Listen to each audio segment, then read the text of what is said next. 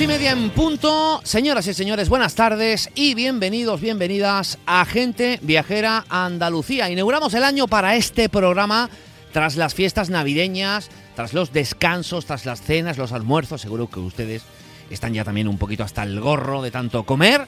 Ya ha acabado todo. También de muchos viajes, muchísimos viajes y turistas de los que se han beneficiado las ocho provincias andaluzas y también sus respectivos municipios. Solo durante la semana de Navidad, los establecimientos hosteleros, hoteleros registraron 820.365 pernoctaciones, que traducido a tantos por ciento, que quizás se entienda un poco mejor, supone un grado de ocupación levemente superior al 65%. Evidentemente, en esos buenos datos, en los que ahora profundizaremos, ha tenido mucho que ver el tiempo, el buen tiempo que ha acompañado en buena parte de Andalucía y que ha ayudado y mucho a que la gente salga y disfrute de las fiestas navideñas y por supuesto porque en Andalucía, lo decimos siempre, la Navidad, las fiestas navideñas, esas fechas se viven de forma especial. Eso lo sabe también mucho turista que viene de fuera, que viene de otras partes de eh, Andalucía, a otras provincias, que viene del resto de España y que viene aquí a disfrutar, a pasar sus días. No solo el saldo es muy positivo, es que superan en seis puntos la Navidad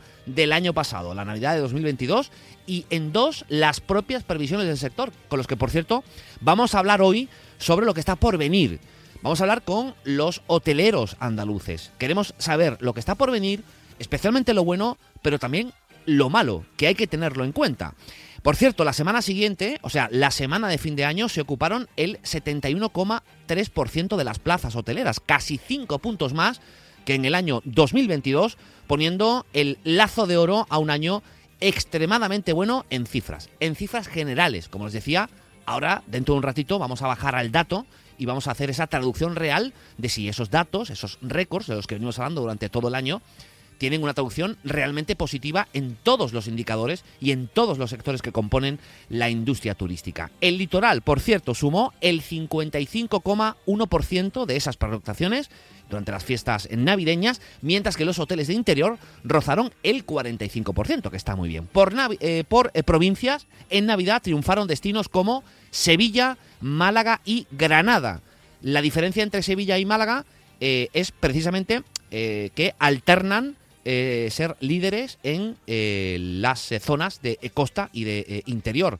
Granada es una provincia que también ha destacado muchísimo a lo largo de, estas navidades y son sin duda las tres que a día de hoy esas tres provincias, Sevilla, Málaga y Granada, suponen el, la locomotora de la industria turística en Andalucía. Esto es lo que ha ocurrido hace muy poquito, hemos conocido los datos hace nada, pero están pasando más cosas.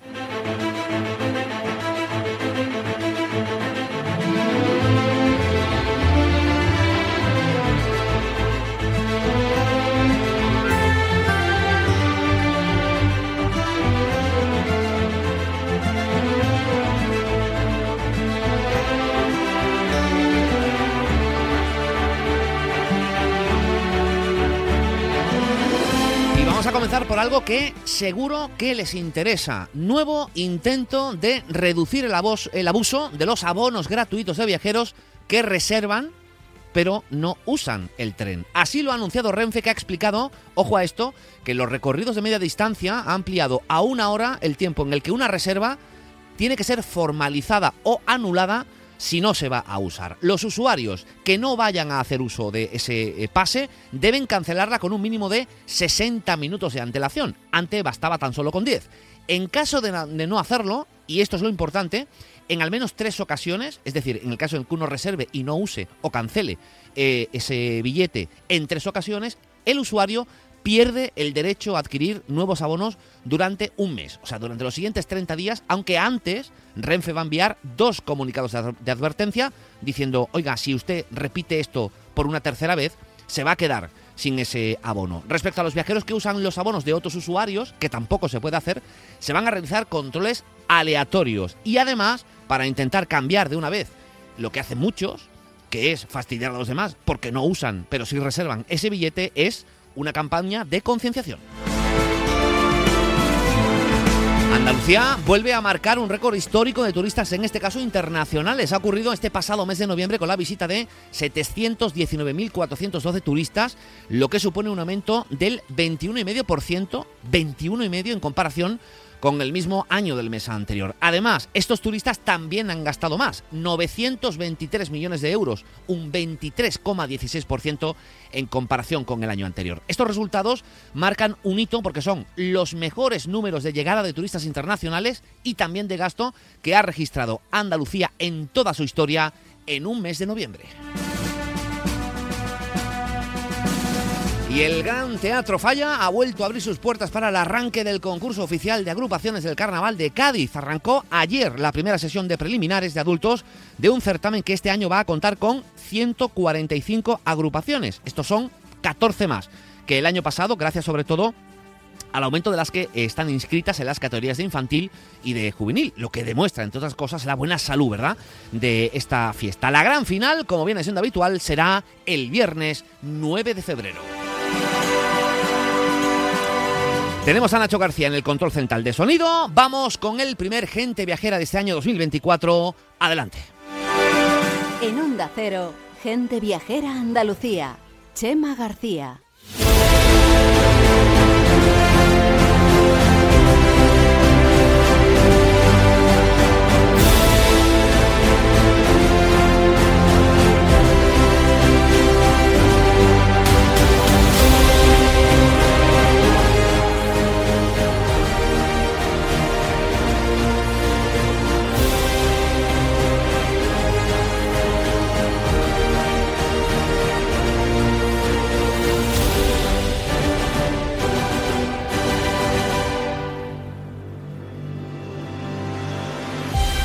Decía antes que hemos cerrado un año de récord excelso en estadísticas, en pernoctaciones, en visitantes. A ver, era lo previsto y así se ha cumplido. Pero, ojo, porque eso no significa que ya esté todo el trabajo hecho ni que todos los objetivos se hayan cumplido. Dentro de muy poquito, de un par de semanas, arranca la Feria Internacional del Turismo en Madrid, FITUR. Esa es la fecha tradicional, el momento elegido donde se fijan los objetivos donde se fijan los números de ocupación, las previsiones de ocupación del año, donde se confirman los del año anterior y también se fijan los retos de futuro, que desde luego no son pocos. Sobre la mesa, por ejemplo, el repunte de las enfermedades respiratorias en todo el mundo. De nuevo, por ejemplo, el COVID, la esperada regulación de los apartamentos turísticos, la rentabilidad de los hoteles que tantos quebraderos de cabeza les ha dado al sector durante eh, estos meses anteriores, o la sequía, por nombrar algunas. Todas ellas representan de alguna manera batallas que el sector va a tener que afrontar y de los que queremos hablar con el presidente de los hoteleros andaluces, el señor Juan Zapata. Señor Zapata, muy buenas tardes. Buenas tardes, Chema. Bueno, feliz año para usted también. Yo nunca sé cuándo tengo que dejar de decir feliz año, pero como no habíamos hablado en antena, eh, le deseo también una buena entrada de año y un feliz año 2024. Pues sí, eh, yo creo que todavía podemos decirlo. Estamos todavía en las primeras semanas del año con lo cual, pues feliz año igualmente a ti y a todos tus oyentes. Bueno, falta cerrar, eh, faltan cerrar los últimos datos, los eh, últimos números de este año 2023, pero la primera pregunta, ¿se han cumplido las previsiones? ¿Ha sido un año realmente de sobresaliente o incluso de matrícula de honor? Mm, bueno, o ni, siquiera, eso, ojo, ¿eh? No le quiero yo tampoco condicionar, o de notable o de bien hay varios mm, prismas desde donde analizarlo. ¿no? El, año del punto de vista de, eh, para nosotros, digamos, de las ventas, de la, de la afluencia de turistas, ha sido un, ha sido un año sobresaliente, ha sido un año eh, que podemos calificar como muy bueno, eh, superando incluso nuestras expectativas iniciales que, que, nos marcamos a, comienzo de año, superando con creces el, año 22, como, como es evidente, año que, que bueno que veníamos de la, de la de la salida o de la, o de la remontada, llamémosle, del COVID, eh, y ha sido un año bueno. No llegamos, no llegamos, no hemos llegado a, los niveles de ese, desañorado año 2019, mm, pre-COVID, ¿no? Que, que, siempre pues, lo tenemos ahí como, como objetivo y que marcamos como, como el, el, mejor año eh, para nosotros, pero bueno, no, no, nos hemos quedado cerca eh, con lo cual mm, pues tenemos que calificar sin duda el año de, excelente. ¿no? Vuelvo a insistir por la parte de, las ventas, de la, de la demanda. ¿no? Eh, por otro lado, por la parte de, los gastos y por tanto en lo que repercute a, nuestra cuenta de resultados y a, la rentabilidad de nuestro negocio, pues ahí la cosa ha ido un poco un poco peor, ¿no? A nadie a nadie se le se le escapa eh, el, importante, bueno, ahí lo reflejan los datos de IPC y no tenemos más que, que salir a la calle y, ver las cestas de la compra y todos los precios, eh, pues el incremento de costes de, todos nuestros inputs, ¿no?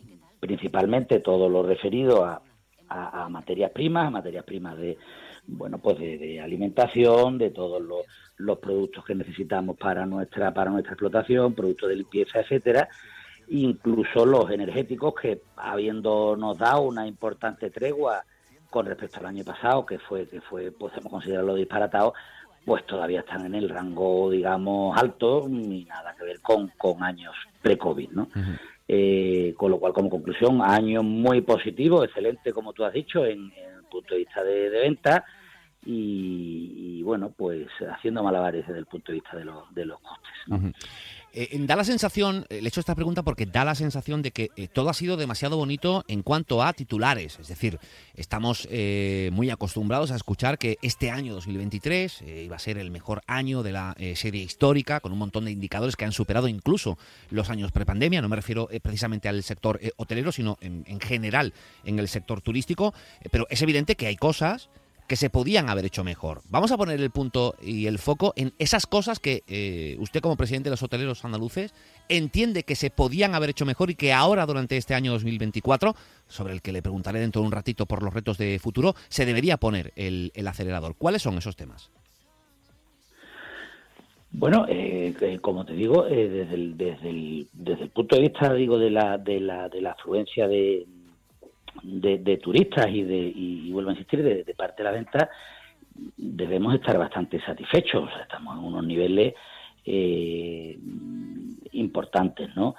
Eh, si es cierto, y por, y por, y por poner deberes o por, o por, o por poner matices y que, todo no sea ese titular y esa, y, esa maravilla, eh, pues bueno, que quizá, mm, y como bien has dicho en tu introducción, eh, seguimos con, con niveles mm, concentrados en, la, en las zonas turísticas históricas y, en, y, en, y en las grandes ciudades. Hablemos de Costa del Sol, hablemos de Sevilla, hablemos de, de, Granada. Eh, y bueno, quizás sí deberíamos de, de, hacer el, esfuerzo por ponernos esos deberes de, de, cómo podemos repartir y, y, permeabilizar un poco más eh, toda esa afluencia de, turismo y de llegada de, de visitantes a otros destinos y a otras provincias, eh, bueno, pues que están un poquito mm, por debajo de, ese nivel óptimo y, que creo que ahí sería un punto interesante donde, donde poner el esfuerzo.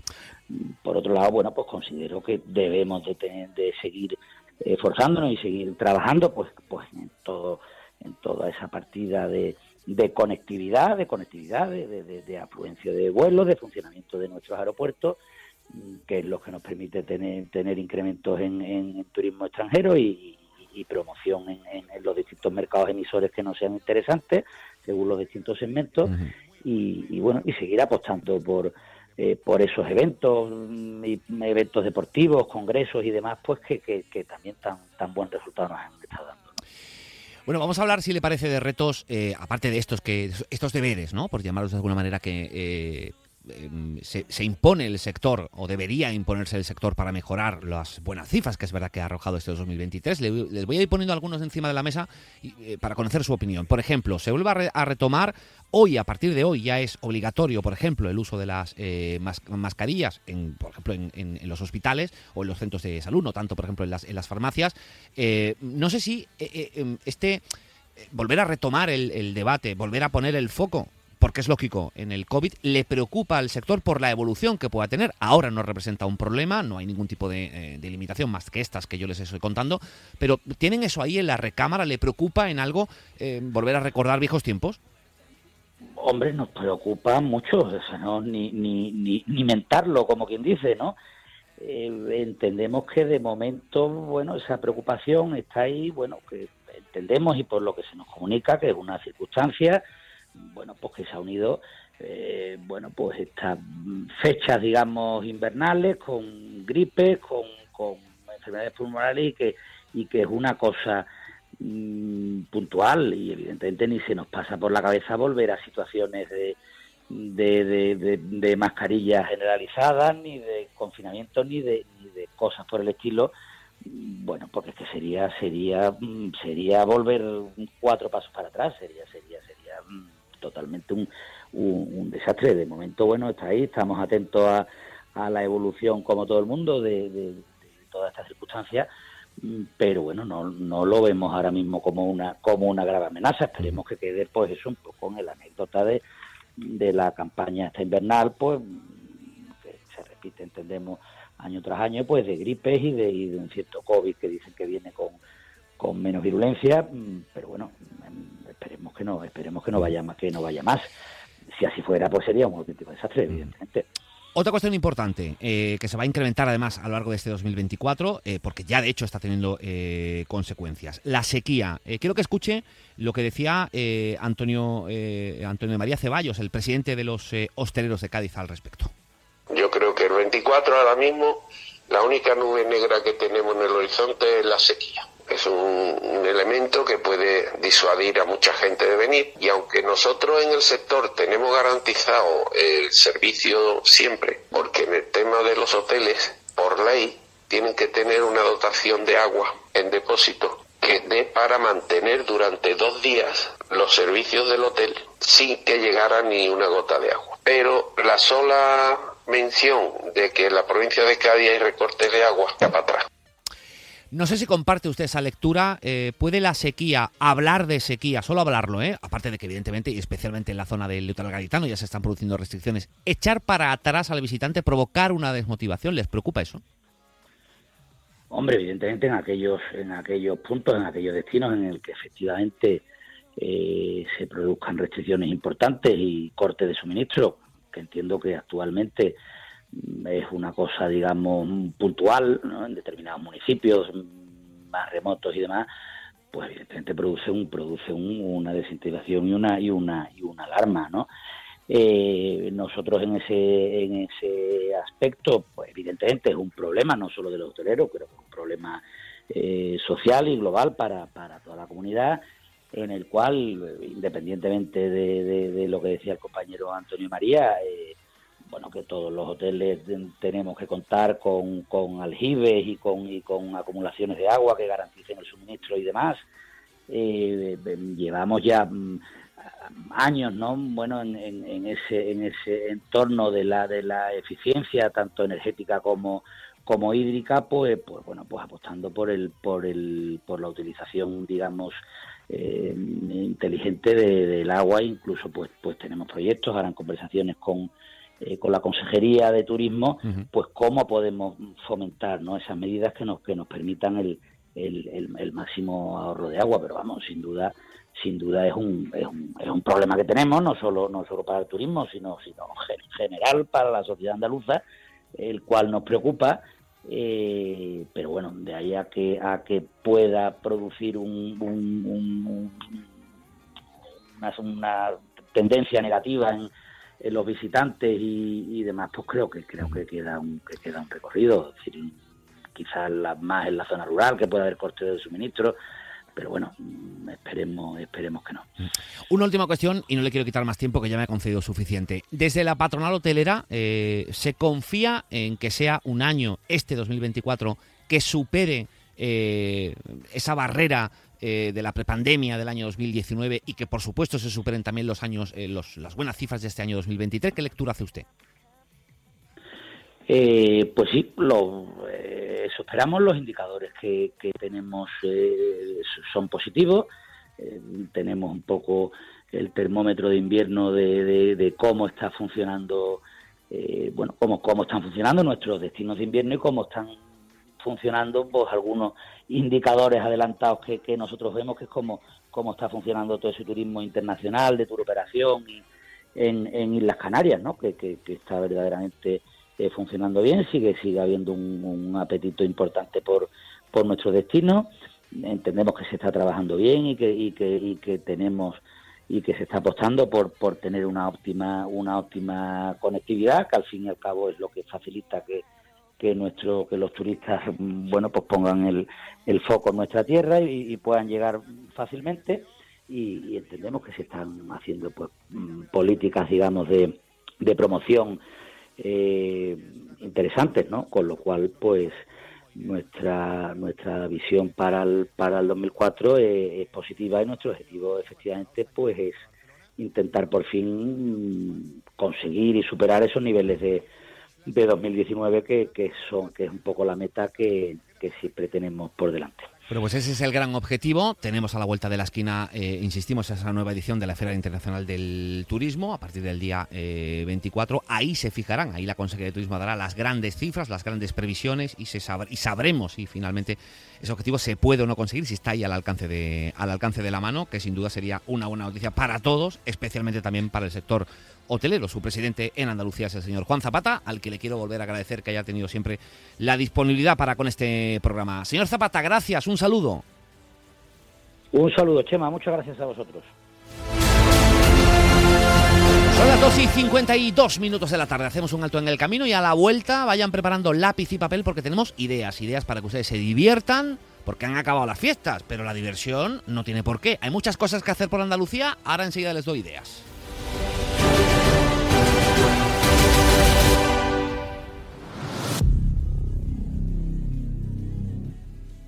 En Onda Cero, gente viajera Andalucía. La Federación Andaluza de Municipios y Provincias te acerca a las novedades de lo que más te preocupa. Empleo, salud, medio ambiente y sostenibilidad, ciudades inteligentes, participación ciudadana, cultura y patrimonio. Tienen más información en famp.es. Si eres de los que se duermen con las noticias, aquí eso de despertar interés se nos da bien. Nos acompaña Pedro Sánchez. He tratado siempre de, cumplir con mi palabra. ¿Y por qué nos ha mentido tanto entonces, presidente? Señor Núñez Feijóo, buenos días. ¿Está usted insinuando que la dirección de correos ha tenido algún interés en que no se repartieran a tiempo los votos por correo? Pocos se atreven a preguntar lo que todos queremos saber, pero en Onda Cero contamos con más de uno. Si escuchar lo mismo de siempre te cansa, despiértate con Alsina. Más de uno con Carlos Alsina de lunes a viernes desde las 6 y siempre que quieras en la web y en la app. Onda Cero, tu radio. En Onda Cero, gente viajera Andalucía. Chema García. 2 y 53 en punto de la tarde, ya estamos de vuelta aquí en Gente Viajera Andalucía y vamos con la primera agenda cultural y de ocio de este 2024.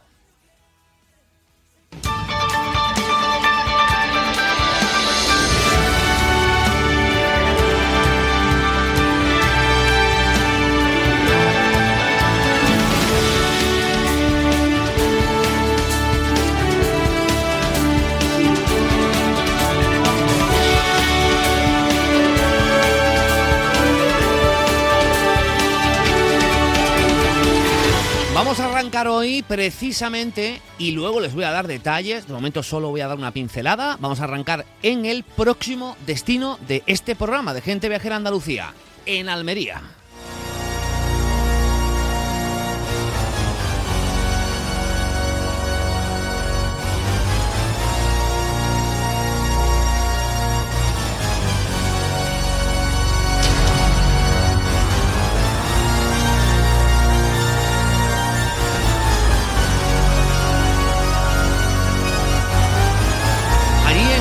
Teatro Cervantes de la capital este viernes a las nueve y media de la noche el musical El Fantasma de la Ópera, que es una adaptación de la compañía On Beat, donde la lírica se da a la mano con otros estilos y donde el drama se entremezcla con la comedia. Este famoso musical, no sé si lo sabían, se estrenó en Broadway en el año 1988 y en Londres en 1986, manteniendo sus representaciones hasta la actualidad todavía se siguen celebrando representaciones, siendo además, y por esa razón, el musical más longevo de la historia. Y dirán ustedes, y no fue el Rey León, no es el Rey León, bueno, no porque es posterior, pero es el segundo en número de espectadores tras el Rey León, que lleva menos años, pero que va más gente a verlo. Bueno, pues ahora llega a Almería en forma de tributo.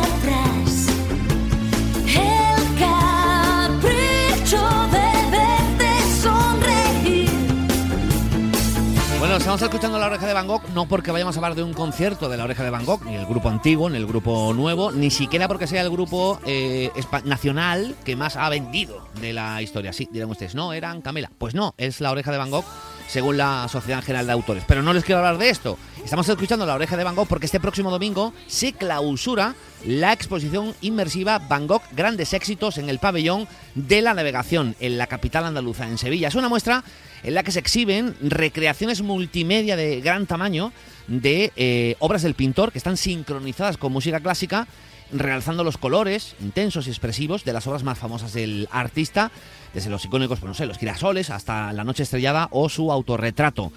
Es una cosa muy chula, es muy original.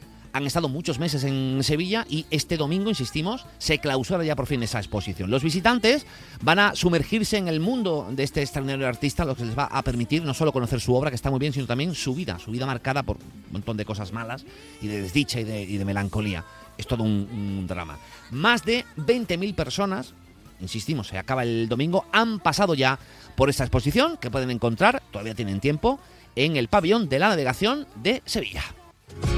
Te quedó grande el traje de todas mis veredades, cansado de que me quieras después de que te enfades. Me salió caro el viaje y aterrizamos tarde, se ha perdido el corazón con el equipaje. Nos vamos a ir ahora a Granada, eh, porque allí dos titanes de la escena, como son Javier Gutiérrez y Luis Bermejo, protagonizan la obra El traje. Por eso estamos escuchando esta canción de eh, Pablo Alborán, que ha elegido muy bien Nacho García. Es en el Teatro Alhambra. Doble función, el viernes y el sábado. Es un montaje que está dirigido por Juan Cabestani en tono de comedia negra, que cuenta la historia de dos personajes. Uno es un vigilante de seguridad y el otro es un cliente, están allí en unos grandes almacenes y mantienen un pulso intelectual y físico con un secreto que va a marcar el destino de ambos y que tiene uno de los dos. No le puedo contar más. Habla de corrupción política, de la corrupción del alma, de la soledad y del momento actual en el que quizás, quién sabe, estemos a tiempo de cambiar para que el futuro sea un poquito más feliz.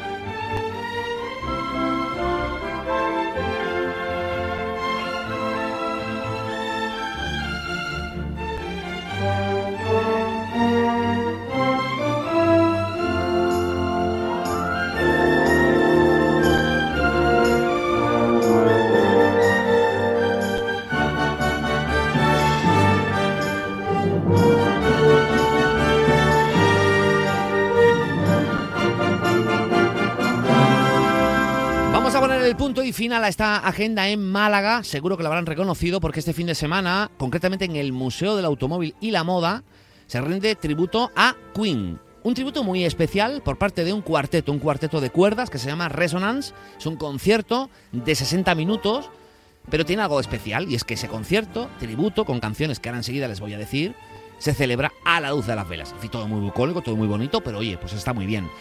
¿Qué van a tocar este grupo? Pues los grandes éxitos que son casi todos de este mítico grupo, pues desde Somebody to Love hasta Bohemian Rhapsody, We Are the Champions, en fin, un larguísimo etcétera. Es una cosa muy chula. Oye, pues está muy bien. Ya saben, este fin de semana en el Museo del Automóvil y la Moda, este circuito a Queen, tributo a Queen, por parte del cuarteto de cuerdas Resonance.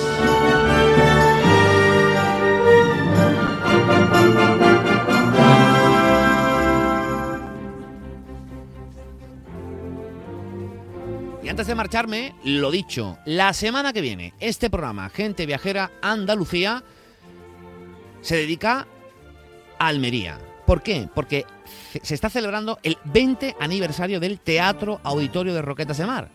Que precisamente esos 20 años, ese 20 aniversario, se cumplen hoy. Hoy, 10 de enero, abrió sus puertas por primera vez el Teatro Auditorio Roquetas de Mar, Roquetas de Mar, en Almería. Así que felicidades para ellos. Nos escuchamos el miércoles de la semana que viene. Sean felices. Adiós.